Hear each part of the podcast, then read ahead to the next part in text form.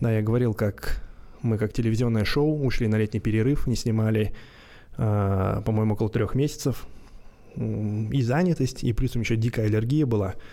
И вот новый сезон, начнем с вас.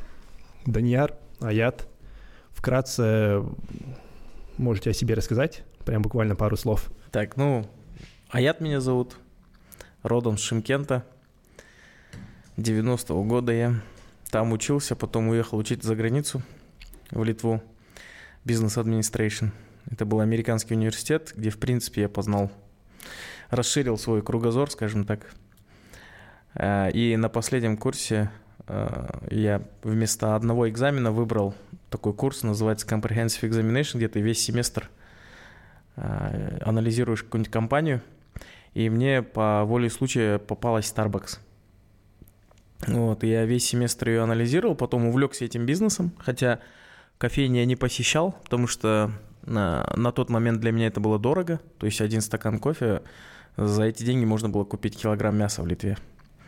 Я, конечно, покупал мясо и три дня супы себе делал. И увлекся этим бизнесом, и как-то подруга пригласила в кофейню, я сходил – Э, мне очень понравилась атмосфера, именно атмосфера. То есть кофейня – это же атмосфера. Вот, и еще больше увлекся, решил открыть кофейню. Но первые 3-4 э, года это мне не удавалось. Э, поработал немного в Польше на фармацевтическую компанию Polpharma Group. Они владеют химфармом. Я там через знакомых устроился. У меня мама там работает, родственники. Э, контракт закончился, вернулся в Казахстан, э, работал в палате предпринимателей э, Южно-Казахстанской области. Потом уехал работать на вахту на Тинге Шевройл.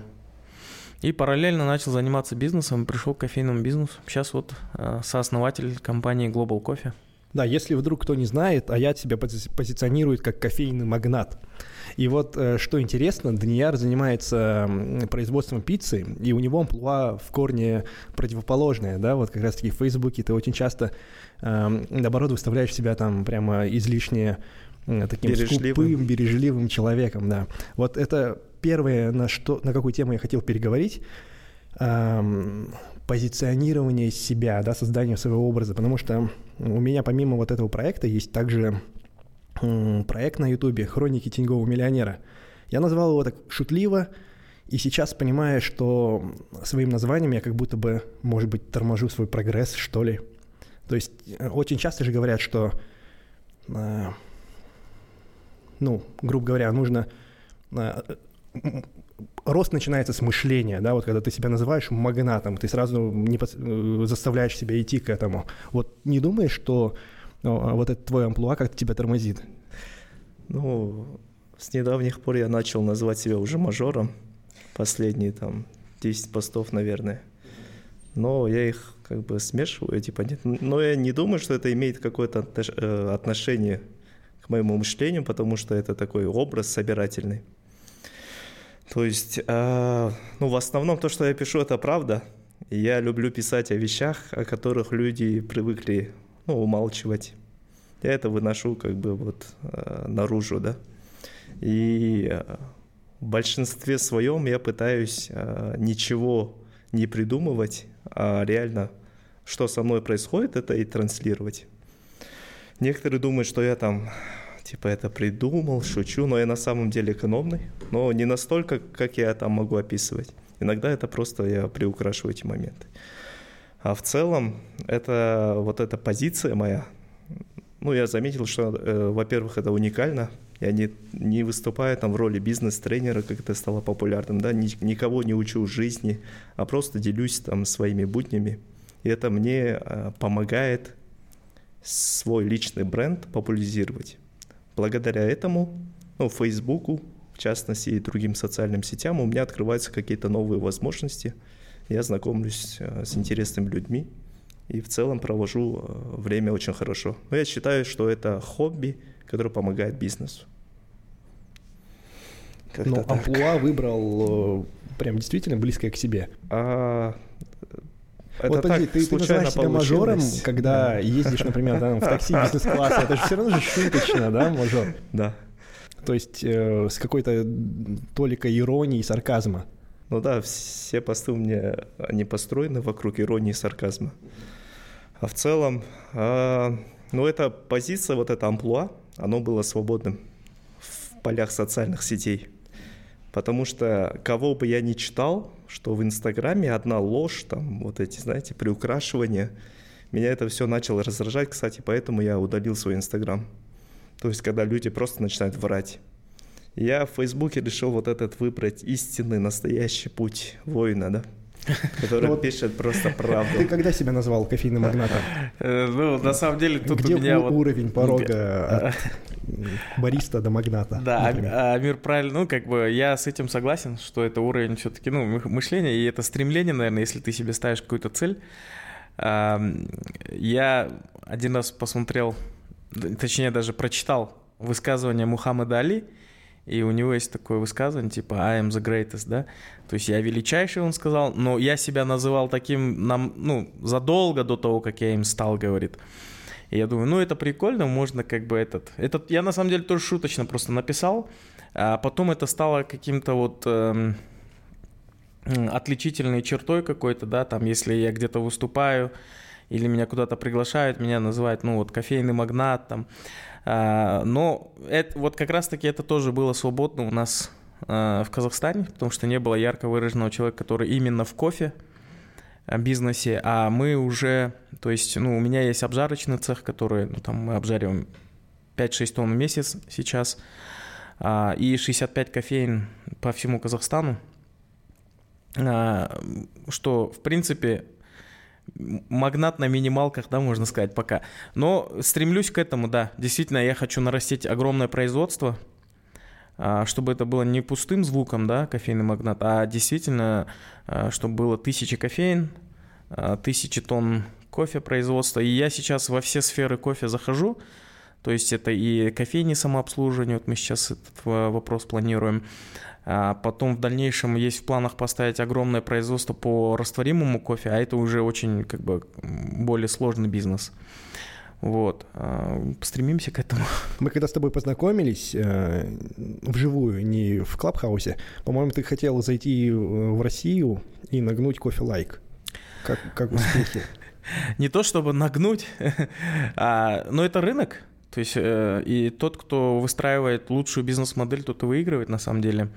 А мы изучаем всех своих конкурентов а, и изучаем их слабые и сильные стороны, будем давить на их слабые стороны, а, чтобы в этой конкуренции быть первыми. Да, у нас действительно в планах а, к 2026 году выйти на IPO и выйти на 8 стран ближайших. Это Узбекистан, Кыргызстан, Таджикистан, Азербайджан, Беларусь, Россия и Монголия. То есть мы намеренно не собираемся там работать в Туркменистане, потому что там вообще нету никаких условий. Но рынки изучаем. То есть сейчас Узбекистан более-менее хорошо открывается. Недавно Уже были... есть там. А в Самарканде мы собираемся только открываться. Вот. А, и последний раз я вот сколько неделю назад я был на форуме рынок действительно сейчас очень быстро наращивает то, что они упустили в течение там, 25 лет. А, там и онлайн платежи, то есть где-то полгода назад, когда я там был, с карточными оплатами было все плохо. Сейчас даже ты можешь привязать свою визу-карту к Яндексу, ну, как обычно мы делаем. И в Узбекистане это работает, потому что я уже это проверил. Раньше такого не было, только нал и, или внутренняя их платежная система. Сейчас они в этом нормально. Ну, то есть, ну, получается, Кыргызстан похож с нами, Россия почти одинаковые экономики, можно сказать. С Беларусью сложностей не будет, это ЕС. Азербайджан там через Каспий, да, там тоже все более-менее свободно. И Монголия сейчас хорошо развивается.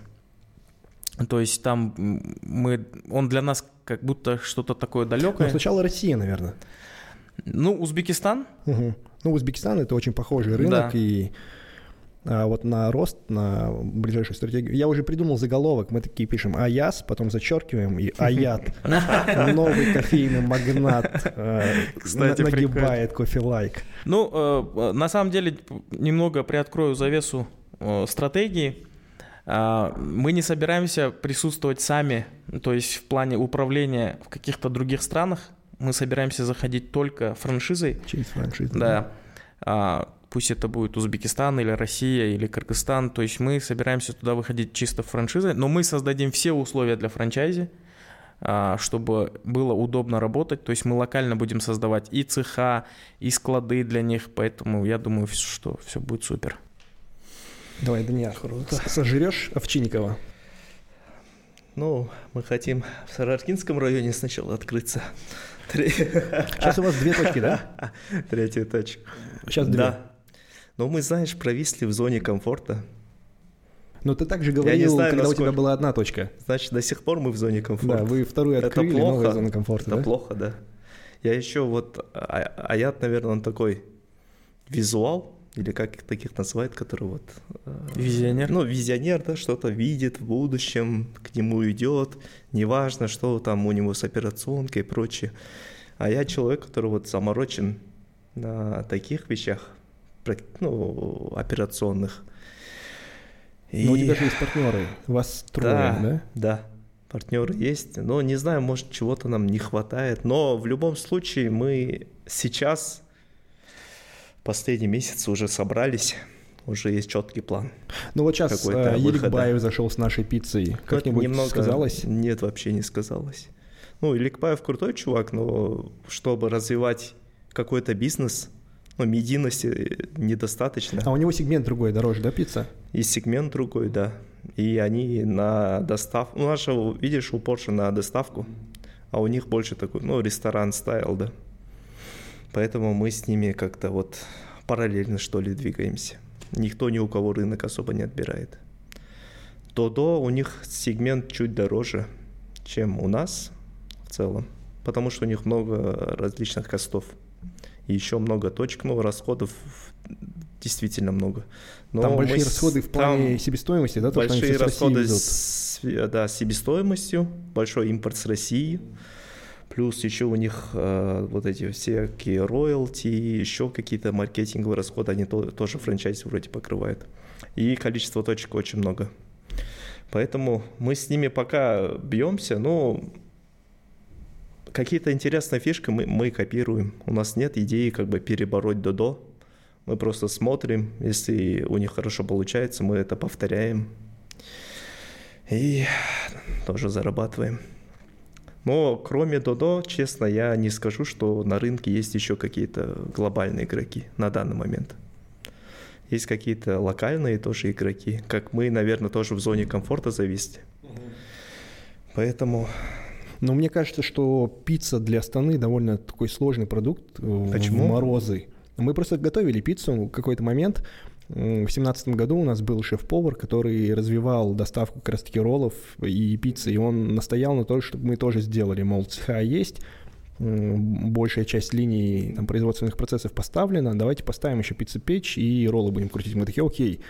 И с пиццей мы с чем столкнулись? Мы готовили тонкую итальянскую пиццу, которая просто деревенела во время доставки. Ну, то есть, да, э, есть нужны, я не знаю, какие-то саламандры, камни Но такие пиццы да? лучше в таких э, не на доставку продавать. Да, да, да. Это вот как итальянская пиццерия есть на левом берегу. Ну вот, на месте, мы в общем, кушать здесь нужно. покакнули сразу.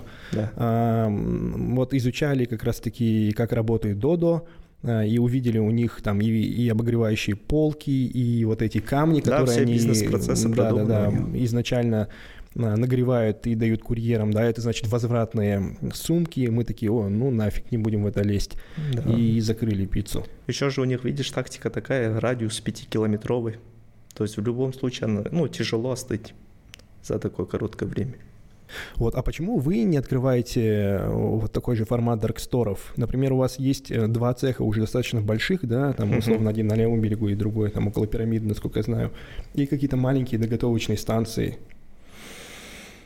Ну, идея хорошая, а на данный момент мы проанализировали то, что вот э, у нас же небольшая посадка есть на Камале на левом берегу, там буквально 2-3 стола. Ну, знаешь, как она качает? Посадка? Да, без костов на доставку. А косты на доставку – это основная часть расходов стоимости пиццы. Ну да. Ну, а вот поэтому, если, если это мы даже Dark Store, откроем минимальный... Ну, Dark Store мы сами у себя будем отбирать рынок. Kitchen там, Мы сами у себя будем забирать рынок основной. А когда ты открываешь оффлайн точку с посадкой, это ты открываешь новый рынок для себя.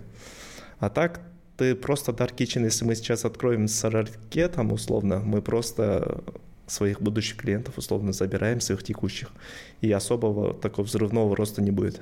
кстати, Nexio пицца. Что-то в последнее время их не слышно.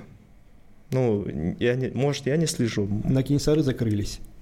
Ну, Была вот, точка. кстати, пандемия это капец повлияла на вот это все движение и появление вот этих агрегаторов Volt, Glovo, это вообще прям правила игры поменяло на рынке Да, Они доставки. качнули нормально, да? Они прям вбухали жестко. Все рестораны, которые, кстати, вообще не работали на доставку, они вдруг стали нашими конкурентами. Мгм. Кстати, э, к слову, можно встревать в разговор, Ну, я только хотел это сделать. Э, Да. В Литве есть такая сеть, называется Экспресс Пицца. Очень похожи у вас форматы. А, Везде, где они открываются, они открываются именно мини-форматами, где барные стойки, там минимальная посадка. Тем не менее, они так качают и на доставку, и на месте. И у них есть такая фишка, у них пицца э, вот так вот 50 сантиметров есть такая пицца. И студенты, мы сами студентами эту пиццу расхватывали конкретно, да. И там кушали, и забирали, сами ходили, забирали, и на доставку заказывали в то время. Я думаю, что вот именно в формате, э, мини-форматах пиццерии, они будут популярны у нас, потому что никто в этом сегменте не работает, потому что все вбухивают э, большие деньги на пиццерию, либо э, делают дарк китчены. А если развиваться вот именно в таких экспресс А кто делает форматах? кичены?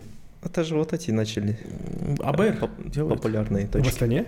А, ну, в Астане я точно не знаю, нас- ну, как сильно они развиваются, но в Алмате они делают. Не, в Астане тут вообще рынок пустой, никого Это нет. вот, знаешь, это- Dark Kitchen в чем прикол? Это когда ты бренд уже развил, и твоих покрывать. мощностей не хватает покрыть город. Мгм. И тогда Мгм, это мгм. полезно. А когда ты изначально стартуешь с Dark Kitchen, это вообще пустая Ну, у трата. вас же все равно так или иначе аудитория довольно хорошая, вы делаете хорошие обороты и на Спасибо, рынке... очень приятно. Да, ну на самом деле, вот э, кого можно назвать таких Ну вот эти- массовых игроков, кроме А. Додо и вас? На нас, кстати, многие хотят равняться, не знаю почему. Ну вот кстати, Nexio, вот например, закрылись э, на Кинесарах. У них же в Туркестане вроде, на Туркестане есть точка. Да, Большая. может быть, но Да. вот Кинесары правый берег, э, там прям забрать место очень хорошее. Мгм. Единственное неудобно то, что Кстати, мы сейчас в поиске помещения в Сараркинском районе, потому что мы видим по статистике продаж, что Сараркинский район он от- этот отваливается. Сейчас же Вольт сошли с Клова. Полчаса, единствен- ну, курьер с единственным заказом к тебе едет максимально быстро. Я там, кстати, знаю вот людей, кто сдает это помещение в аренду, но а, я считаю, что вот проблема с этим помещением в том, что там нету парковки. А, Там же улица такая большая, односторонняя, и помещение достаточно большое, оно двухэтажное. То есть Nexio еще на втором этаже что-то планировали, но они, видать, раз и свернулись. Но ам, именно если, как Даке говорит, в этом формате двигаться, мне кажется, там слишком много места будет для Даке. Кстати, ну, Nexio это хорошая казахстанская история. У них же, ну, я не знаю, как в Астане, но, но по В Казахстану они сильные, вроде у них по-моему. нормально да, Да. развивается вот эта тема франшиз. Это же первая пиццерия, которая продала франшизу. Я даже слышал, что они вот на Запад не пустили Додо. То есть... э, Там Уральск в вроде у них прям Ну, родина, схвачен, да. родина же, Ну, а, Nexio пиццы. Походу, они там все знают. Как у вас сейчас с кофейнями в Астане? Сколько уже? Уже шесть, Шесть? да. В принципе, я в сентябре прошлого года сюда переехал. Все по франшизе? Нет, две по франшизе, четыре наши. А, ну, точнее, с инвесторами, да, четыре. Ам, Аэропорт у нас отбил себя за полгода. Это как раз вот по франшизе ребята, они уже сразу вторую открыли после этого, как оправдали свои деньги. Ну, увидели преимущество бизнеса. А, на правом берегу у нас Новоэзово Мы прям возле эспрессо-бара открыли. Да, да, Хотя да, нам да. говорили все, типа, ну, вы что, типа, Самоубийство. зачем? Они там хорошо Да, сидят. наоборот, точка притяжения, да, Э, наверное? Да, я думаю, что если там буд- будет еще несколько кофеин, во всем будет хорошо. Там можно даже воду продавать по цене кофе, и все равно будет покупать. Да, да. Там Ну, мы так и локация делаем. такая. Да. Ну, у нас э, этот, вода дорогая и чай дорогой. Но у нас когда-нибудь должен образоваться какой-нибудь центр типа Арбата, может быть, как раз-таки и там, где очень много-много мелких заведений таких. Вообще локация очень хорошая. А у Эзова, то есть там много разных этих э, организаций, парковка очень удобная. Мы вообще вот, допустим, э, судя по Шимкенту, он мне, кстати, Шимкент напоминает, эта локация. эм, видите, у нас там много таких локаций, где ты подъезжаешь и не поднимаешься по ступенькам, ничего. Ты сделал два шага, ты уже в кофейне э, с парковкой, да, вот. А а у Эзова именно такая локация. Но, тем не менее, мы открыли э, вторую локацию на Мухаммедханова, это ниже Сарайшика. А Это, ну, там в сторону Жагалау, да? Это перспективный район. Кстати, вот, э, мы не возлагали на нее большие надежды, но она сейчас одна, ну, как бы на втором месте после аэропорта по продажам. А, Потому что жилой массив и далеко не хотят А там ехать. еще Походу, да. нет, ну, мало заведений вообще. заведений мало, конкуренции меньше и э, плотность населения высокая. И еще напротив строятся еще новые дома. То есть к нам через дорогу с Манхэттена приходят кофе попить. Мы там сделали огромную локацию, 250 квадратов, там по полу 180, и мы еще второй этаж нарастили. Э, Очень хорошо качает кофейня. А у вас здесь э, среди конкуренции какие заведения вот, в вашем сегменте работают? Эспрессо не совсем же, правильно? Они больше Не-не, уже они в кафе, больше, да, сити-кафе у них кухня, мы, мы работаем без кухни. Ну, кто здесь без кухни работает? Health Project. Health Project, да, но они больше такие университетские ребята. а, Университеты, бизнес-центры. Университеты, бизнес-центры. Вот э, коллеги у нас Coffee Day, они тоже без кухни работают, но мы с ними сотрудничаем а, очень хорошо, тоже друзья наши. Они в бизнес-центрах, хотя вот, например, у меня нету фокуса на бизнес-центры, потому что мне не нравится то, что ты в субботу, воскресенье не будешь делать такую кассу, как хотелось бы, А, и у тебя время ограничено, там с 9 до 6 ты там работаешь, вот. А что касается, есть еще зебра кофе, вот, эм, они тоже как бы присутствуют там у них на Мангалькель, на Центральном парке а, кофейни. Остальные больше одиночки. Часто говорят, что вот, ну, как бы кофе-бум, да, но на самом деле с кофе-бумом мы даже в симбиозе работаем. Вот в Шимкенте они открыли, э, ну, там, на Жильтухсан, на, ну, рядом, недалеко от наших кофеин. Это совсем нам не мешает. Э, В, в Diamond Plaza в Шимкенте мы вообще через стену. И на наши продажи совсем не влияет кофе-бум. В Туркестане мы с ними через стену. Тоже совсем не влияет на наши продажи. Э, Потому что все-таки у них формат кухни, люди идут туда покушать. А у нас взять кофе, взять э, лимонады и как бы дальше. Вот. Ну и в принципе все. Больше я кофеин не знаю таких вот, чтобы сетевики были. А, И вот еще одну мы, кстати, открыли в Мега Силкой недавно. Очень хорошая локация. Мы там открыли островком.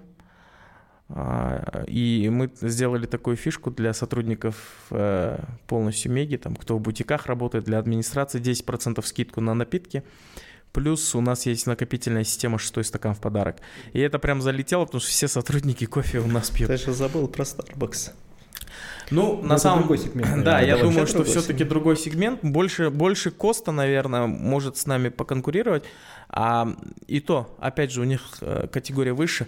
Дело в том, что я почему как бы Starbucks не вижу своим конкурентом, хотя у нас прям одна модель бизнеса, все-таки они дороже. А, Они не могут в нашем сегменте работать, потому что косты, опять же, много что идет за границей, это кофе, это вплоть до десертов замороженных они привозят там с России, да. Стаканы они берут у компании Хохтамаки, которые, ну, коне- конечно, мировые лидеры, но тем не менее это совсем другие цены, чем наши, например, почем мы берем. Вот. Хотя они сейчас, можно сказать, уже прогнулись под нас. Хохтамаки нам предложили цену, по которой мы берем в Узбекистане. А, И мы сейчас у них заказали партию. Посмотрим. Но тем не менее у нас все равно рынок кофе прям очень сильно отстает от Москву взять, там просто вообще на каждом шагу кофейни, они нонеймы прям плодятся, плодятся, это, плодятся. Это и есть преимущество на самом деле. Вот мало кто понимает, вот эм, почему мы очень себя хорошо чувствуем в регионах. То есть мы же не стремимся в Алмату, у нас в Алмате вообще нету кофеин. Если просто кто-то хочет там э, взять туда франшизу, мы не против, мы дадим, да. Но мы прям не, мы не держим фокус. Мы даже когда делаем таргет на рекламу франшизы, мы Алмату вообще убираем. Потому что в регионы мы заходим как Starbucks, можно сказать, да, такой локальный. И потребление кофе вообще в стране растет. То есть, что было там 5 лет назад, когда не было нас вообще, да, а, сейчас 6 тонн кофе мы только обжариваем на свою сеть. То есть это за 5 лет тут мы только сделали плюс. А сколько еще там сотнями кофеин открывалось за это время. И рынок постоянно растет. То есть каждый день появляются кофеманы, которые... Это же классно. То есть ты за 1200 тенге, грубо я по нашему среднему чеку рассуждаю, можешь эм, э, себе позволить там сходить в заведение, да, там почувствовать себя частью какой-то культуры. И во время пандемии, кстати, вот мы выросли, один из тех бизнесов, который вырос, потому что в мы... офлайновый сегмент? В офлайновом сегменте, да. Потому что мы отпускали от двери, э, когда все было закрыто. И когда кинотеатры не работали, а в заведение можно было заходить, люди, ну, в кино же не сходят, а у нас средний чек, э, ну, как бы такой же, как и там билет в кино, да, к примеру, там 1200-1300 тенге. То есть ты покупаешь кофе и десерт там какой-нибудь. И люди, они проводили время в кофейнях, и у нас вот э, касса, она росла там вот э, на 30% сначала было, больше, иногда мы делали на 50% больше, чем обычно. Единственное, у нас не, некоторые точки пострадали, которые работали круглосуточно. Вот. А вот такой формат, э, к примеру, вот я недавно из Грузии вернулся, там тоже достаточно популярный такой, когда идешь, идешь, и там просто окошечко, там, не знаю, квадратный метр, и стоит один бариста и готовит с одной кофемашины на вынос. Пока э, нет, мы тестировали такой формат э, в очень густонаселенном районе, где было очень много людей. Там тоже было, ну там два на два было, и, и окошечко. Без зоны ожидания это не работает ни в Астане, ни в Шимкенте, потому что летом ужасно жарко в Шимкенте. Ты не можешь стоять и ждать лимонад на улице. Это не газ-вода, которую ты раз ну, налил, там сироп, и, это минералку и отдал, да. То есть там надо немного подождать. Люди не хотят стоять на жаре, поэтому мы всегда открываем форматы зоны ожидания. А в Астане, ну, понятное дело, потому что зимой ты там не, не подождешь, да. Эм, ну, если там не брать отдельные локации типа центрального парка, где ты там можешь окошечко, да, там где это. Вот, ну, эм, пока не работает это у нас. Я, да, я знаю, что в Грузии, в Москве такое работает очень хорошо, да, вот там есть такие, как Кофикс, например, они просто с окошечка отдают, и люди берут. Э, но у нас пока что аренда не такая дорогая, чтобы открывать такие форматы. Ну, вот когда будет, такого, да, да, и трафика такого нету. Да там все, даже бары так работают, там, не знаю, бар, на вот Китай-город, например, пройдешь вечером, да, там бары, они такие узкие, длинные, туда заходишь, там только барная стойка и коридорчик такой, а вот вокруг около входа. Вот прям большая толпа людей стоит и в очереди. Ну, людей много, попивают. да. Если бы у нас столько людей было, ну, у нас вот 18 миллионов, можно сказать, мы как Москва. Но у нас что-то похожее было в Алмате, вот у здания, которое недавно сгорело. Я не помню, что По Фурманова, ныне Назарбаева. Неужели не слышали? Нет, нет, я не слышал. Ну, в Алмате плотность населения чуть-чуть выше, да, по да, идее. Да. Может вот быть, там, там тоже несколько баров открыли, и большинство ребят прямо вот брали коктейли, не знаю, алкогольные напитки, и прям во дворике сидели. И там прям такая барная улица образовалась. Там же сейчас бар Никулин, достаточно хайповый такой. Тоже обидно за ребят, они вот только-только открылись, буквально несколько месяцев прошло, и весь дом сгорел.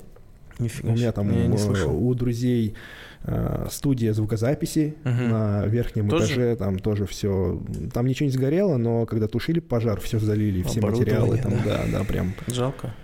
Целый дом такой. Вот, но в Астане действительно из-за погодных условий прям что-то дико тяжело. Такое ощущение, что надо здесь Я хотел одну тему поднять. Очень больная для меня в последнее время. Вопрос с кадрами у вас Сейчас как обстоит? А почему в последнее время? Да, да, в последнее время это Последние два месяца, это, ну, сначала, кстати, лето, с июня по текущий день, это прям боль болью. Ну, До этого просто- как-то решалось само собой, а сейчас прям вообще никого нет. Ну, индексация заработных плат происходит. Э, Уровень жизни не- немножко стал хуже, да, вернее, там запросы у людей такие же, а все продукты подорожали, и мы тоже это почувствовали.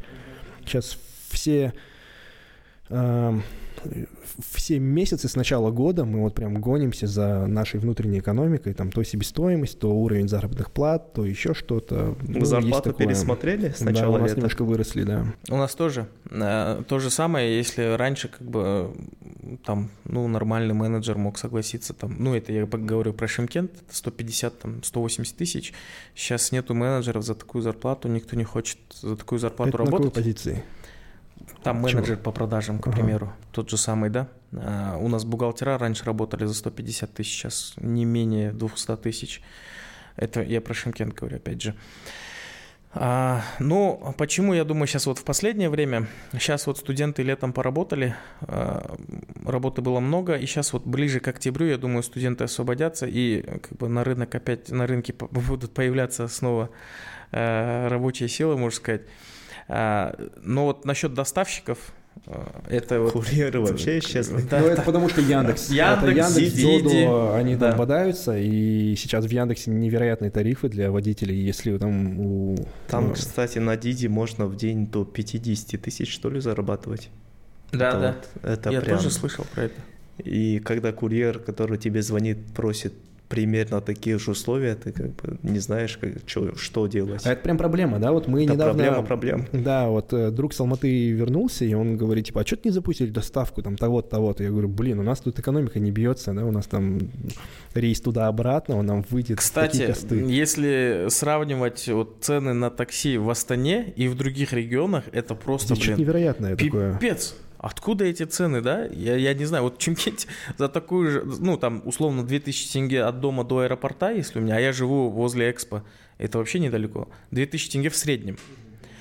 А в Чемкенте за, так, за такое расстояние, ну, это максимум 700 тенге. Ну, здесь, вот да, на, на километраж, если пересчитывать, в Москве цены такие же. Да, Я вот да. в Москву приезжаю, и там на такси там даже не больно, потому что уже. Кстати, вот э, чуть-чуть, если назад э, к форматам вернуться, э, очень интересный формат, три года уже разрабатываем, э, это drive-thru кофе, то есть э, не выходя из машины, ты подъезжаешь, берешь кофе, это как вот с Макдональдсами, да, вот драйв, Макдрайв. То же самое, кофе-драйв мы хотим сделать, э, но для этого там хорошая инфраструктура нужна, инвестиций чуть побольше, но круглосуточно эти форматы очень хорошо залетят. Вот мы сейчас над этим работаем. У нас, по-моему, в этом формате только Макдональдс нормально работает. У Бургер Кинга никогда он не работает, в KFC там тоже с переменным успехом. KFC всегда ажиотаж там. Да, вот в Бургер... Ой, в Макдональдсе прям все четко. Не, у них четко, да. А, А и- просто даже банально, я не знаю, пустить э, автомобиль какой-нибудь а, по городу, который в пробках будет раздавать Ну, по утрам. пробовали. В какое-то время в Алмате эта тема была популярна, если помните, там этот э, Сарсенов делал э, вот эти вот мобили, там что-то они разыгрывали. Но сейчас все это исчезло, потому что, опять же, сезонный продукт. Летом ты не можешь готовить холодные напитки в таком формате в автомобилях, потому что тупо не хватит льда. Э, Зимой тоже. Ну, то есть где-то ты поездишь осенью, весной, да, а в минус 40 там стоять, э, ну, в Астане, по крайней мере. И в Алмате же, вот я, я один раз сравнивал, э, здесь было минус 18, в Алмату прилетел, там было ну, минус 1, ноги там быстрее замерзли, чем здесь. Вот. Поэтому все-таки это чуть сложно. А вот drive-thru это прям то, что залетит сейчас, просто мы не можем найти подходящую землю. Там мы с нуля хотим строить, там не получится что-то А готовое где? взять. В Шимкенте или здесь? И здесь, и в Шимкенте. Мгм. Вообще в любом городе это залетит. А что Особенно делать вот здесь, в. Астане, вот с учетом климата? Там банально во всех, наверное, бизнесах, где, ну, ко- которые у меня есть, мы сталкиваемся с проблемой там морозов. Там банально, там те же студии, они требуют больших помещений, да, высоких потолков. И я понимаю, что если мы такую студию откроем, то мы просто заколебаемся зимой ее отапливать, а летом охлаждать. То есть вот взять любую московскую студию, перенести ее в Астану, и она здесь загнется из-за климатических условий. Студия какая? Фотостудия, вот банально, Фото- вот, вот такая. фотостудия. М. Да, то есть они требуют э, больших окон, больших пространственных помещений, да, и после этого их, ну, в минус 40, как их отапливать? Ну, мы э, ставим э, там двойные стеклопакеты с мультифункциональными окнами э, и ставим ну, как бы, Ну, и потом выходит дороже, да. Вот, ну, тут как бы студия, она должна, чтобы экономика билась, да, она должна да. быть из говна и палок, как говорят. Ну да, да, С этим, да, сложно. А подвалы не подходят, да, с хорошим освещением нет, да? Именно естественное освещение. Ну да ладно, а насчет вот как раз таки доставки рынка, да, мы даже недавно всерьез э, сидели, штурмовали с ребятами, ну, то есть почему у нас такие высокие цены на такси. И действительно ли таксисты так много зарабатывают? Если они так много зарабатывают, ну, то есть, может быть, стоит залезть в таксопарк. Это временно, мне кажется, сейчас идет конкуренция между Яндекс и Диди, они больше выбрасывают на рынок денег. Э, вы же знаете, вот я, я был в Москве в мае, э, там таксисты бастовали какое-то время, потому что Яндекс очень много отбирал, потому что ну, там Яндекс доминирует, и таксисты жалуются, потому что там-то уже все, они рынок взяли, теперь они могут у таксистов больше отбирать. А сейчас пока что они здесь новички, они дают больше таксистам, чтобы заинтересовать. А через некоторое время, мне кажется, ну, как бы, когда все станет в круги своя, они будут меньше платить, и уже на рынке появится больше людей. У нас, кстати, такая история была. Сейчас же это вот Диди появляется. Как бы вот эта история, она повторяется. До этого у нас такая ситуация была, когда Яндекс появился.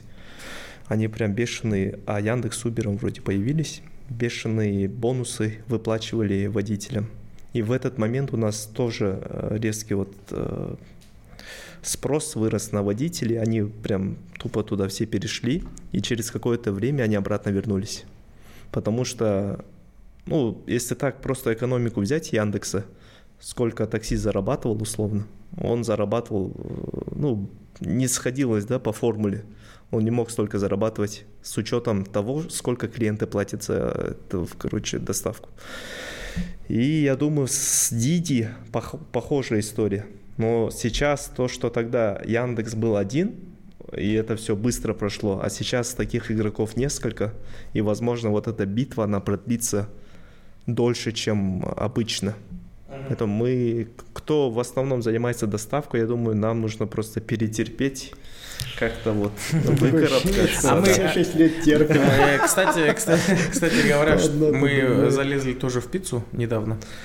А, мы открыли неаполитанскую пиццу в Шимкенте, да. Сейчас вот собираемся в Астане открывать. В Гранд Опера, кстати, да. А что мы сделали? Мы вообще не паримся над доставкой. Если кто-то хочет что-то заказать, мы говорим, Яндекс Такси отправим, оплачивайте сами. А, даже в Шимкенте, да, хотя там мы могли бы на, на, нанять курьеров, Э, но зачем над этим заморачиваться? Мы можем быть мобильнее и быстрее, если мы будем на такси доставлять, и все. Угу. Сейчас это не сложно. Но это негатив со стороны клиента, потому что Яндекс курьеры, они, ну, такие себе Есть, прям. да, они там то, то наверх не поднимают, то не относят. Мы сейчас типа, так и выкарабкиваемся. Выходите. Из этого никак. А, а выхода нету, курьеров нету. Нам да? проще доставить, короче, как есть, потом извиниться и бонус дать ему. Ну, это вот обычно бизнес-модель. Вы через Яндекс доставляете или Нет, у, у нас есть э, свой штат курьеров. Параллельно мы работаем с Вольтом.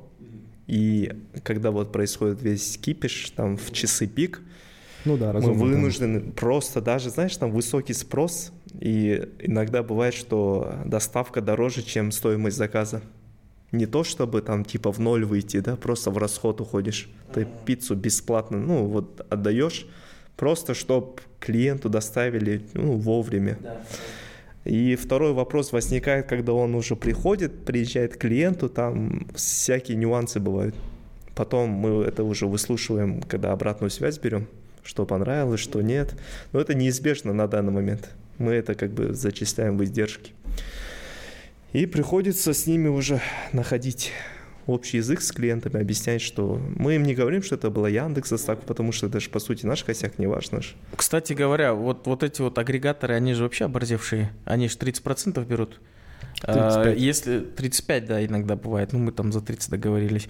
В России это, ну, как бы для сравнения, это 17%. То есть вот это Delivery Club, который они в ну, районе знаешь почему? 17. Потому что там, а, по-моему, здесь проблемы с НДСом. Большинство общепита не платит НДС. Да, да, да, есть такое, да, они, может, не берут зачет из-за этого. Но мы этот вопрос решили вообще легко и просто. Мы сделали на 30% дороже там, и нормально. Шымкентский подход. Да, Ну, они, э, люди А так можно? Так вообще нельзя, но мы вынужденно это сделали, потому что у нас и так 30%, то есть мы не хотим в ноль работать. А, но люди заказывают, и никто не жалуется, поэтому я вообще говорю, почему бы Это так ты не про какой делать? продукт говоришь? А, Про пиццу. Про пиццу? Да, мы кофе вообще не 30% даст. это что? Это типа Ой, валовая извини. прибыль? Чистая прибыль, 30%, и мы не готовы этим делиться. Ну, а ну, а чё вы такие наглые? Это нормально, 30% чистой прибыли. Не, ну это, мне кажется, они наглые агрегаторы. Нет, ну подожди, Так потому что Это- они и с нас берут, и с них берут. Ну да. С тех, кто заказывает, получается. 30% чистая прибыль э, после, не знаю, всех издержек, после да, заработных да, да, плат. да, после всего этого у нас 30, и плюс еще... Ну, мы не хотим в ноль работать, и мы все-таки тратим время, энергию, а это должно как-то компенсироваться ну деньгами. круто. Вот, поэтому я, я считаю, что вот так вот общепит он выживет, а по-другому он не выживет. Ну, у вас 30 точно нет. 30 точно нет. Сколько я не вас? знаю, откуда я цифры беру. Ну, э, смотрите, э, на самом деле э, рентабельность, она всегда варьируется от 15 до 35, в зависимости от локации, посещаемости, оборотов там и так далее, да. Эта цифра может достигать и 30, и 35, а может там, допустим, в карантин у нас там 20% было, потому что там выходные мы не работали. То есть это же такая вещь, которая варьируется. У него же костов нет на доставку. Возможно, из-за этого вот этот э, Но когда нет костов на доставку, всегда есть косты на аренду. Да, раз посадочные места. Да, и есть, есть. у нас же тоже дела. есть э, косты на аренду, но это не такой расход, как ты за- на доставку. Кстати, насчет доставки, вот э, лаваш фуд, э, там э, этот, как, шаурма 24, да? Это как они, э, у них же армия, армия доставщиков. Я когда, я вообще вот в прошлом году, когда в основном только переехал, э, ну я на Сарышке первый раз сходил, вот, ну, в лаваш Блин, правда, надо Дмитрия позвать на подкаст и все у него узнать. Я охренел. Э, Они вообще круглосуточно работали во время карантина, да? Э, И они выносили, вообще классно поставили этот бизнес. И это третий бизнес, к которому мы сейчас присматриваемся и в который мы собираемся заходить, потому что мы сейчас охватываем кофе, пиццу и э, донерки. Ну, то есть у нас э, там, мы, конечно, хотим технологичный подход через приложение и так далее, потому что вот э, как ядро возьмем IT, и с этим продуктом будем выходить на IPO. Вот. Поэтому мы эм, пиццу уже запустили, наладили, теперь будем налаживать. Сейчас мы привлекаем специалистов с Узбекистана, э, собираемся наладить э, лаваш. А, как бы бизнес такой, который не умирает. Я сколько все думал, вот этот же бизнес когда-нибудь умрет. Ну, он, я, я сам, вот честно говоря, в Шимкенте лаваш не кушал, потому что не то качество. В Астане качество лаваша лучше. Раньше... Именно Донера, да? Да, Данера, да. Ну, даже вот тот же Федор же лезет тоже. Донер Да, 42. кстати. Да, да. да, ну мы, мы, мы у него много чему учимся, у Федора. А, Он наш ментор. То есть там как бы я не так смотрю на Аяза, как на Овчинникова на самом деле, потому что реально его продукты, то, что он делает, это классные вещи. Вот, э, у него учимся, ну, то есть я слежу за ним, смотрю, что как. Вот. И, кстати, вот идея Донор 42, который там, в, в которую он сейчас зашел, а, насколько я слышал, то есть это не подтверждено, конечно, а, почему 42 они назвали, они же такие там ребята. Ответ на вопрос Вселенной. Да, да, да, да, да. То есть, ну, прикольная идея на самом деле. это все очень, очень гики нравится. математики знают. О- о, я не знал. То есть я не математик, это просто этот. Вообще у меня никаких Был талантов. какой-то фильм. а, Да, вот, Star Trek, по-моему, да? Я Нет? не помню, честно говоря. По-моему, Star все Trek сказали. техногики его смотрели, и там Но- был самый главный ответ на... А, да-да-да, точно, точно. Автостопом по галактике. А, автостопом по галактике. Ну-ну-ну. Они искали, да, вот главный ответ на вопрос Вселенной и 42. Идея очень вопрос? крутая, и идея очень крутая с DreamKit у Овчинникова. Вот, кстати, это нас подвигло сейчас уйти в сторону IT все-таки, потому что безналичный расчет через приложение собирать информацию о пользователях это ну как бомба, да? Мы сейчас занимаемся тем же самым, то есть через мы сейчас В чем именно? с приложением, то есть оплата через приложение, припейменты, ты, Ну, ты ну, при- в каком продукте? в? Kit, в кофейнях. А. А. А, ну мы хотим тоже во всех. То есть он тоже делает это во всех. То же самое. Я думаю, что все-таки мы чуть даже поздно спохватились, нам надо было там, ну, года три хотя бы назад э, делать опор на IT. Ну, тогда, в принципе, и денег-то не было, сейчас мы можем себе позволить вот вложиться в IT. И цель там выйти в IPO с этим продуктом уже. Да, да, да, да. Ну, мы же будем выходить все-таки с нашей бизнес-моделью больше. Э, и мы должны показать, что мы уникальны, мы сильные. Вот, то есть мы сможем там на других рынках конкурировать. А вот, ну, то есть вот эту IT-платформу как-то будете, ну, условно, сдавать в аренду под облачную оплату другим кофейням или что? Э, ну, у нас есть роялти для франчайзи, и этот роялти сейчас покрывает э, косты по системе учета. У нас есть система учета QuickRest, но это российская разработка. И приложение тоже российской разработки. Ну, и мы сейчас с ними вплотную работаем. Если так дальше пойдет, мы, возможно, с ними там дальше просто как бы будем более глубже партнериться, а либо создадим свой продукт, ну, это будет зависеть от переговоров. Насколько конечно. разработчиков ждать? Нет, ну сейчас у нас 8 ребят, которые на аутсорсе работают, и плюс вот эта российская компания. А, ну, они нам как услугу предоставляют, на подписке мы с ними. А, у Аята, кстати, они недавно придумали крутую фишку, умные камеры. И вот расскажи Это про как них. раз таки, да, вот э, айтишники наши разрабатывают это смарт-камеры, то есть алгоритм, искусственный интеллект, который можно натренировать. Мы часто, э, у нас проблема с воровством, у нас левач от бариста. Безбожно иногда бывает. Просто безбожно, это там а, в течение пяти лет мы никак не могли решить этот вопрос. Мы делали и ревизии, мы все это э, внедряли, там даже умудрялись там через нашу систему лояльности это все проворачивать, да. В итоге сейчас вот айтишники нашли просто простое решение. Это камера, обычная камера, к которой они подключаются, а, туда задают свой алгоритм. Он э, считает количество приготовленных напитков, то есть это горячие напитки, лимонады, чай, Э, и там после смены мы получаем отчет в Excel автоматически, э, сколько всего было продано. И потом сравниваем с нашей системой автоматизации, то есть сходится это или нет. А такой, по-моему, у Айку есть дополнительный модуль. Это, то есть там может быть, возможно, это реализовано через эм, а, моноблок, так это, я не знаю, просто я не слышал про это. Ну, я слышал, что там есть что-то вроде там типа следить через камеру у них. Да, мы-то полностью в онлайне, и у нас нет, э, грубо говоря, да, там э, офлайн точек и фронта. Мы только с бэк-офисом работаем. Но, тем не менее, я знаю, что фронт-офис позволяет э, дополнительные модули подключать и вот как раз-таки э, про, проводить аналитику. То есть он, по-моему, даже считает, как много э, кассовые э, ящик, да, открывался. Не-не, это, это да, это можно сделать и на QuickRest, это немного другое. Даже с наличкой. Да, у нас, э, э, ну, понимаешь, иногда просто переводят на Каспий, и все. То есть, ну, там, эти не пробивают через систему, и она просто У не видит. короче, это Сергейки. Мимо по сути, кассы. Сергейки да, в кофейне, да. который вот, ну, он показывал э, прототип, там он стакан, например, фиксирует, что стакан вот ушел туда, и вот он следит за этим стаканом, короче, и вот автоматически просчитывается вот это все. А там Айку, наверное, такая тема, что количество открытий, ну, типа операционно он как-то считает, да? Да, да, то есть мы не, мы не зависим от а кассы здесь совсем. Это, типа вот То есть это независимая система. Мы можем только сравнивать, то есть камера все учитывает, а потом мы получаем отчет и сравниваем, что он через кассу пробивал, потому что они-то просто тупо не пробивают эти напитки. А, и это большая проблема на самом деле. А вот система э, автоматических кофемашин, это тоже достаточно популярная тема. Вот Health Project это начинает делать. Окей, автоматическая кофемашина, вот тебе лимонад заказали. Воруют-то на лимонадах и чаях, не, не на кофемашине. Нет, нет, вообще я имею в виду не к воровству, а ага. рассматриваете такую модель? Нет, пока нет. То есть мы все-таки э, заточены на то, чтобы там э, инвестировать не так много, но э, как бы окупаемость, чтобы высокая была, ну, быстрее была.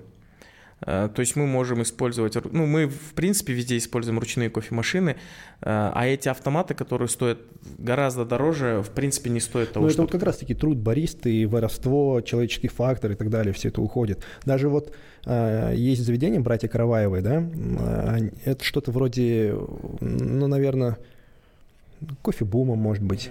Не было в Москве, да. То есть у них в основном завтракают. И вот мы недавно кушали, я оплачиваю кофе, и мне дают такой чек, и там QR-код. Я такой и стою, жду. Они говорят, а, вон там кофемашина, можете пройти самостоятельно брать. Я говорю, блин, я, я понял. не знаю. А, я я чуть перепутал с другими кофемашинами. Есть просто автоматы, есть суперавтоматы. То есть, ну, э, кофемашины делятся на ручной, полуавтомат, автомат и суперавтомат. Речь идет о суперавтомате. Я тоже видел в Москве в Prime Star Cafe, это новиковая сеть, так, такие кофейни. Но вообще классный формат, мне нравится. Там а, бариста готовил на эм, Eversys есть такие кофемашины, очень крутые, но они очень дорого стоят, 9, 9 тысяч евро они стоят как, ну, по оптовой цене. Там действительно кофемашина все это делает. Во-первых, это вообще не, не тот вкус, который хотелось бы. А, все равно руки бариста – это руки бариста, это классика. А, мы можем быть технологичными в камерах, в системах лояльности и так далее, да, но что-то мы должны сохранить такое традиционное. В этом же кайф. То есть наш бизнес строится вокруг бариста бариста общается с гостем, он повышает лояльность, то есть если он такой правильный, хороший бариста, он э, знает своего гостя в лицо, и это приятно, потому что сейчас все-таки э, общество движется в сторону индивидуализма, и им тоже хочется с кем-то поговорить людям, да, они приходят, там прикалываются, там у нас вот в Чемкенте были кейсы, когда у нас классные баристы работали, чиновники у нас недалеко Акимат, от, с Акимата приходили, там общались, ну, это такой бизнес, он все-таки строится вокруг бариста и вокруг локаций. Что касается QR-кодов, это вообще прошлый век, потому что мы сейчас с Каспи договорились так, чтобы это отдельный сегмент бизнеса, то есть это совсем другая модель кофейни самообслуживания. А с Каспи мы договорились так, что я вот год их терроризировал прям. Они сейчас это нам дали. А, ты подходишь к кофемашине, а, задаешь, какой напиток ты хочешь взять в этом суперавтомате, и по итогу он тебе выставляет QR-код от Каспи, ты через Каспи QR оплачиваешь и получаешь свой напиток. Не нужно там чеки печатать. Как договорились с Каспи? Э, вообще легко. Э, я искал Ламтадзе в соцсетях в прошлом году, нигде его не нашел, нашел в LinkedIn. Хочу, хочу написать, там замочек стоит.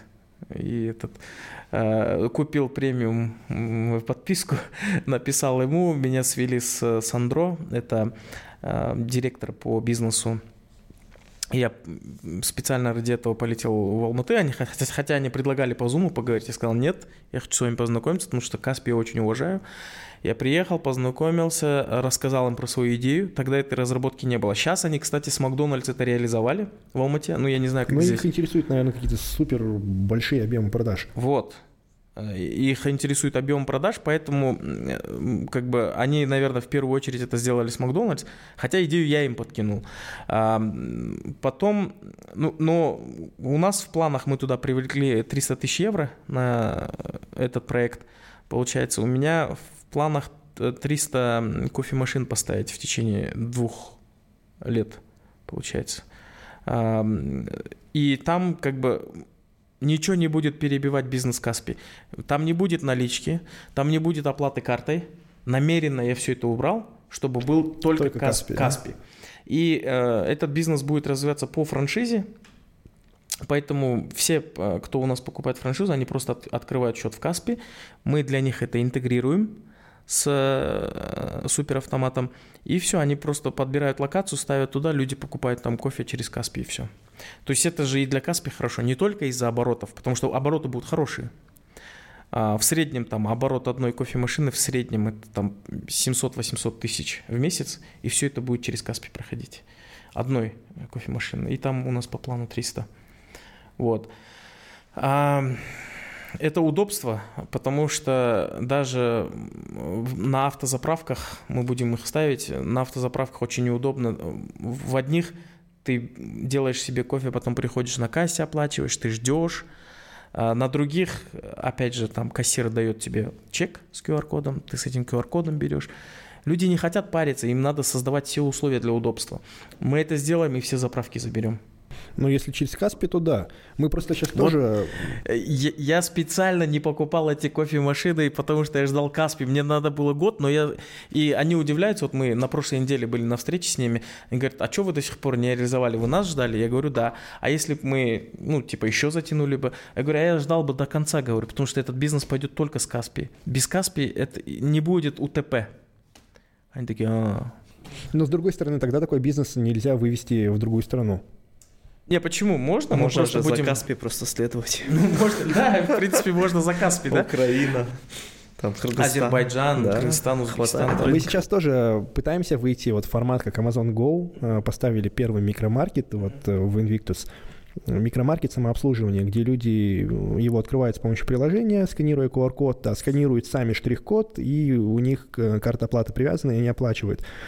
Но получается, что очень много действий надо сделать. Да, и в первую очередь самая первая покупка, она прямо трудоемкая. Надо скачать приложение, привязать карту. Это все прям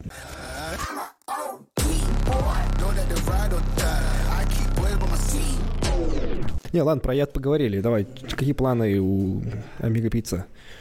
Надо идти в IT, это понятно всем. Кстати, у нас, ну, про IT.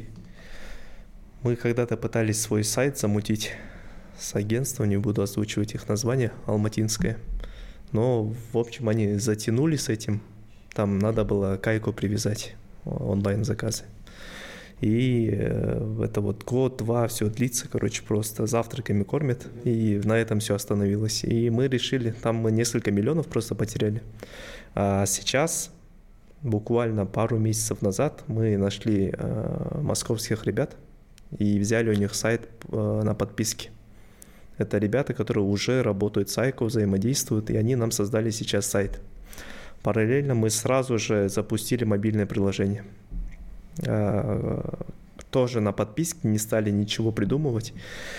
Что касается мобильного приложения, вообще ни копейки не потрачено. Мы там платим то ли вроде 3% от продаж, но это прям нормально. Это как эквайринг, по сути. И а, с мобильным приложением, ой, с сайтом там у нас тоже какая-то сумма небольшая. И вот это, знаешь, он открыл для нас вот эти и приложение, и сайт а, увеличило количество наших клиентов. Мы прям создали удобство, удобство. Мы даже не думали, что вот как-то это повлияет, да? Но это прям очень сильно наши продажи подняло. Кстати, как это... То есть они, допустим, ты с э, App Store скачиваешь Amiga Pizza? Да? Классно. И это вам в 0 тенге обошлось? Да. А Ну, то есть мы за 0 тенге появились а, в Amigo, ой, в этом в App Store и в Play Market.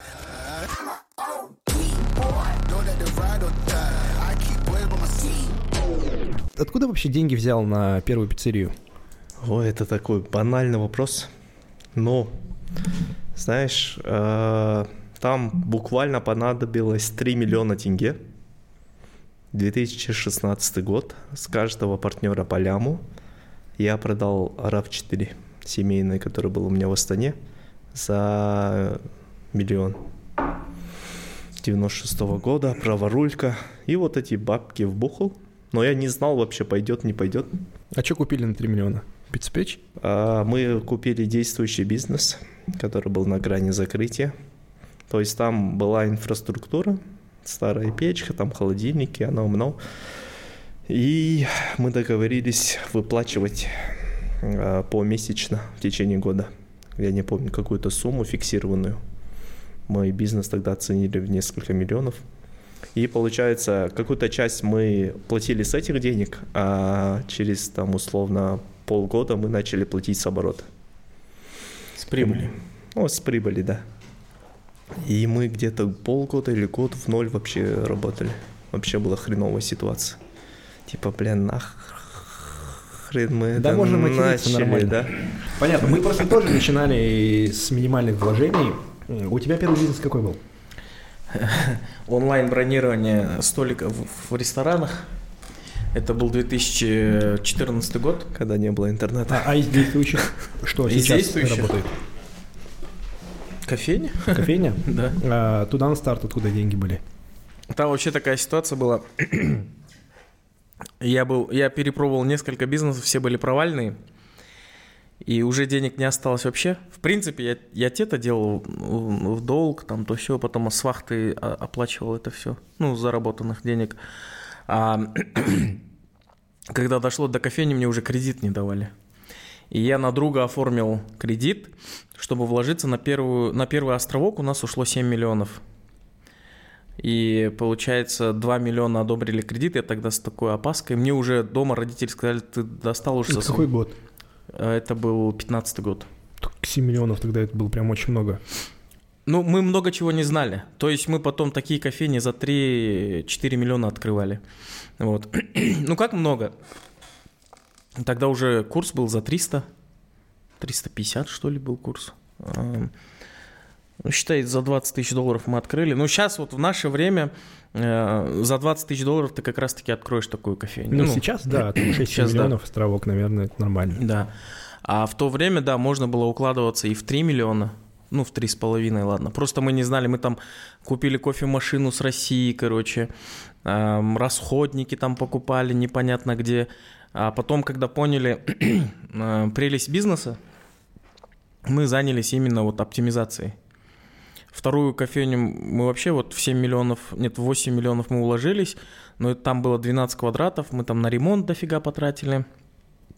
И а, там как раз-таки этот, э, мы уже брали БУ кофемашину, короче, мы там прям сократили расходы конкретно. А, поставщиков начали грузить на эти витрины, короче. Вот, и уже, в принципе, поняли, как что делать. Потом мы уже открывались. А сейчас структура какая? Вот э, есть обжарочный цех. Э, ты там один собственник. Да. Есть сеть э, кофеин. Да. Э, там есть партнеры. Есть ну, управляющая компания, управляющая компания Global Coffee. Э, там у меня два партнера, э, Максат Заньяром, и то там как раз-таки это основная компания. Потом есть Global Coffee Distribution, то есть это склад, огромный склад, там с оборотом в 50-60 миллионов, которая делает... В какой пос... период? Месячный оборот. Которая поставляет всю продукцию, брендированную, не брендированную, на те кофейни, которыми мы управляем, и франчайзи. Вот так. И есть очень много инвесторов. Вот я смотрел список в вашем франчбуке, да? Mm-hmm. Там очень крутые ребята. Они, они что делают? Вот из Акниет Group. Из Акниет Group нету сейчас никого. Никого нет? Нет. Есть частные инвесторы, у нас в основном все частные инвесторы, у нас нету э, там каких-то компаний. Что самое интересное, я всегда это говорю, э, все инвестиции, которые мы привлекли, а мы, оказывается, привлекли уже около 2 миллионов долларов в Global Coffee. Это под долевое участие? не в управляющей компании, а точечно. То есть на точке там 60-70% принадлежат э, инвесторам, а все остальное идет в управляющую компанию. Там как раз-таки без бизнес-планов, без каких-либо цифр я просто приходил на встречу и говорил, вот есть бизнес, мы вам окупаем ваши инвестиции за год-полтора, максимум это два года, вкладывайтесь, бюджет такой. Мне и, кажется, и в Казахстане то... только так и работает. Ну, Нет, я, я вижу точку, просто... наверное, когда у тебя не э, один какой-то бизнес, который растет, растет, растет, да, а под каждый филиал э, действительно, наверное, проще. Ну, там проще, да, там проще. Go uh-huh. по франшизе, да, то есть я э, собственник там одного филиала. И, ну и то в партнерстве, но тем не менее. И вот, вот такие точки действительно удобнее открывать с партнерами. Да, так легче. И э, то есть мы привлекали уже на действующий бизнес, который показал себя. Э, мы окупали вот за тот период, который мы обещали. Э, единственное, у нас... И управляли этим бизнесом сами. Управляем сами этим А в управляющей компании два партнера что делают? А сейчас они занимаются операционкой в Чемкенте, потому что у нас хед-офис там. А здесь я занимаюсь развитием. Вот. Ну, то есть это все равнозначно или младшие партнеры, да? Не-не-не, это равнозначно. Там три основных партнера. То есть я и два моих партнера. А вот условно каких-то больших инвестиций от одного частного инвестора не было. Это все... Не на данном этапе. Я думаю, что мы э, привлечем эти инвестиции ближе к IPO. Э, там, может быть, к 2023-2024 году э, мы сможем там оценить какие-то наши 10%, условно, там за 5-10 миллионов долларов. Ну, это вот в IT-продукт. Нет, в общем, на сетку мы, мы, мы с этими деньгами сможем сами открывать. Потому что сейчас-то мы везде почти в доле. А если мы сами начнем открывать и наладим все бизнес-процессы, условно там у нас мы а, там построим огромный склад, построим производство стаканов, к примеру, и там же будем хранить запас там стульев, которые мы всегда используем, запас там мебели, которые мы всегда используем, и сможем открываться там, если мы сейчас открываем одну кофейню там в течение трех месяцев, а, то в этом случае мы сможем открывать там в период, в месяц, да, допустим, за один месяц мы открываем и дальше идем, да, просто штамповать их, и все. То есть так. С этой готовой бизнес-моделью мы потом и сможем же выйти на IPO, потому что мы покажем, что мы способны открываться за месяц и окупать там инвестиции за такой-то период времени. Ну, я просто пока даже не мыслю такими категориями, чтобы там выйти в IPO, и я даже не представляю, как, какого размера должен быть бизнес, чтобы об этом задумываться. Нет, ты знаешь, это же, опять же, как мы говорили, это масштаб мышления просто оказывается. Просто если ты не видишь границ, э, там, э, ты можешь выходить и в регион, и когда-то дико было вообще про другой регион говорить, да, у нас, Например, мы там 2-3 кофейни открыли, э, и вот в этом плане вот я мечтатель так, сделаем так, там, туда-сюда выйдем. И мне партнеры говорили, да нет, ты что, мы там... Я вот говорил, вот э, в Актубе было 5 точек кофе-лайка. Я говорю, они, а, они раньше, чем мы начали бизнесом заниматься этим, а, партнер наш там есть. Я сказал, «Э, ребята, а, надо забрать, ну, эти 5, то есть надо сделать так, чтобы этот партнер работал с нами, а не с ними. И мне сказали, да нет, ты что, он никогда не пойдет на эти условия. Но я просто позвонил, в этом плане у меня нет никаких там комплексов и так далее. Я им говорю, слушай, Есет, ну, э, давай работай с нами. Он говорит, нет, ты что, я это был 17-й год.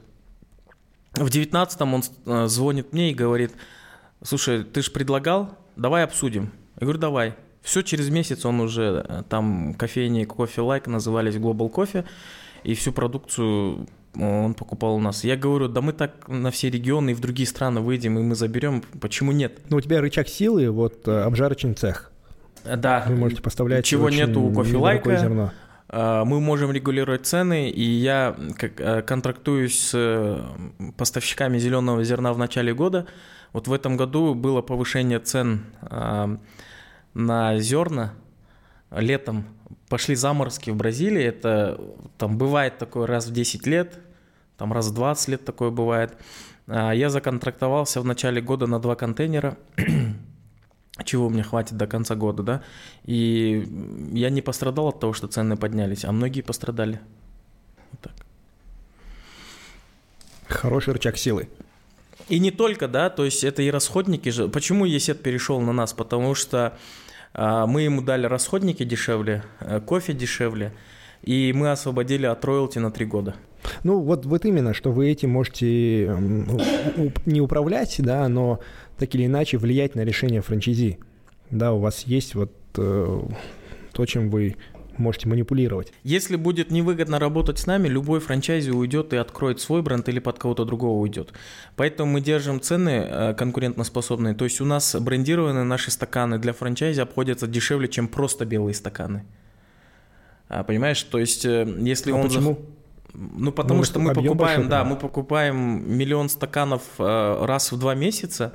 Это нам всего на два месяца хватает. И, соответственно, нам дают цену уникальную, а, то есть выгодно с нами работать получается. Они же там, когда запускают производство, у них же там то ли офсетная, то ли флексопечать, короче, которая там на объем большой там запускается, да. да.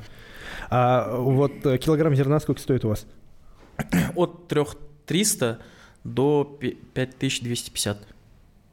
Так мне это ничего не говорит, но мало ли. Ну, э, есть разные, есть разные сорта, э, есть разные сорта кофе. Вот, например, 5250 стоит, э, это стопроцентная арабика, и то смесь Бразилии с Колумбией. То есть Колумбия – это дорогой сорт кофе, Бразилия – это стандартный, средняя цена на нее. Эм, бленд у нас 70 на 30 получается. И этот кофе мы продаем по 5250. А 3300 стоит э, арабика робуста, Робуста значительно дешевле, поэтому мы можем ее поставлять дешевле. Вот и все. Вот, кстати, мы же сотрудничали с вами, э, знаешь, да? Да, да, я помню. Поставляли еду, что-то не пошло. Вот как не знаю почему. Ну? Хотя я очень хотел, чтобы Eat Fit он пошел у нас. Эм, возможно, из-за локации, потому что я так понимаю, что ну, у нас на ОЭЗу на самом деле постоянно к ценам придираются. Ну вот для аудитории расскажу, мы хотим выйти в такой ритейл формат, э, доставлять не по подписке, э, по заранее спланированному, да, а вот как раз-таки готовить э, конечные блюда, поставлять на точки реализации, там, чтобы повысить каналы продаж и продавать таким образом. И вот, ну, такая задача была выйти в ритейл через э, кофе-корнеры кофейни, через микромаркеты Брискли, э, и мы хотели еще добавить вот э, агрегаторы Volt Glovo. А, с этим вообще сложно, потому что мы тут на отшибе стоим, и в радиусе там 3-4 километров э, ну, мало чего есть. Но ты знаешь, вот у нас в принципе еда, она не особо не проходит. Особо да, у нас проходят сэндвичи, у нас проходит кондитерка, выпечка, но вот с едой всегда, вот даже в Шимкенте мы сколько пытались внедрить салаты даже, не идут. Не знаю почему. Хотя вот в Старбаксе вот я вижу, что там есть салаты, люди покупают. Ну, не знаю, у нас так и не получилось это внедрить. Сколько мы пытались, чтобы люди покупали, нет, не берут. Наверное, у нас все-таки вот э, у нас менталитет такой, что есть доверие к э, еде, которую там приготовили только что, только что да. да. Все-таки есть ну, такое. Я еще. надеюсь, что у нас этот тренд московский зайдет. Я вот в Москве Однозначно. бываю там каждые 2-3 года. Вернее, последний раз был вот э, до пандемии. Летом, до пандемии. Uh-huh. А, ну и в этом году два раза я летал. И я прям офигел, как рынок сильно поменялся. Если там до пандемии рынок подписки очень сильно рос, да, то сейчас он немножко отошел на второй план. Весь ритейл вошел вот в эту нишу, в сегмент такого здорового питания, да, ну, здоровое не в плане по калорийности, а в плане, то есть быстрая еда, но не, не фастфуд. А, и теперь в каждом супермаркете есть прилавки с такой порционной едой, хорошей, качественной и недорогой. Это к нам придет по-любому, потому что вот, знаешь, вот этот процесс глобализации, его не остановить. Вот когда мы открывали кофейни, нам говорили, кто будет пить кофе за 500 тенге в Шимкенте. Тогда, э, ну, чтобы ты понимал, не было кофеин, которые открывались раньше 10. Можно же было два шашлыка взять. Два шашлыка, три. До сих пор 180 тенге. Э, да, и э, говорили, что нет, это не залетит. Мы начали открываться в 7 утра, люди приходили. Это все потому, что, ты знаешь, вот даже не потому, что там люди там стали кофеманами, а просто потому, что это же модная вещь. То есть э, люди видят это в фильмах, в рекламе, что люди ходят вот с этим. Э, что интересно, полицейские у нас в ночную смену приходят за кофе и берут пончики, как в Америке, да? Да. Да, и это, и это же, это же все, это медиа. Комиссар Рекс. Да с этого фильма все началось. Комиссар Рекс, да? Потому что в Америке же они Всегда в Данкин Донатс покупают. В Данкин Донатс покупают. А, и тут а вот... вы пончики продаете прям? Да, мы, ну, донатсы. Донатсы – это же стандартная, это стандартная выпечка кофейни, можно сказать. А, также вот с пиццей, то есть мы почему вот пиццу так полюбили, потому что вот если в детстве вы помните, это же черепашки ниндзя, это же у, у меня остаться... Черепашки ниндзя, один дома, все такие. Да, да, один, один дома, фильмы. потом да, друзья сериал, а, или там вот э, Big Bang Theory, там это, ну, они все же там пиццу ну, заказывают. пицца – это еда на компанию. Да, пицца – еда на компанию.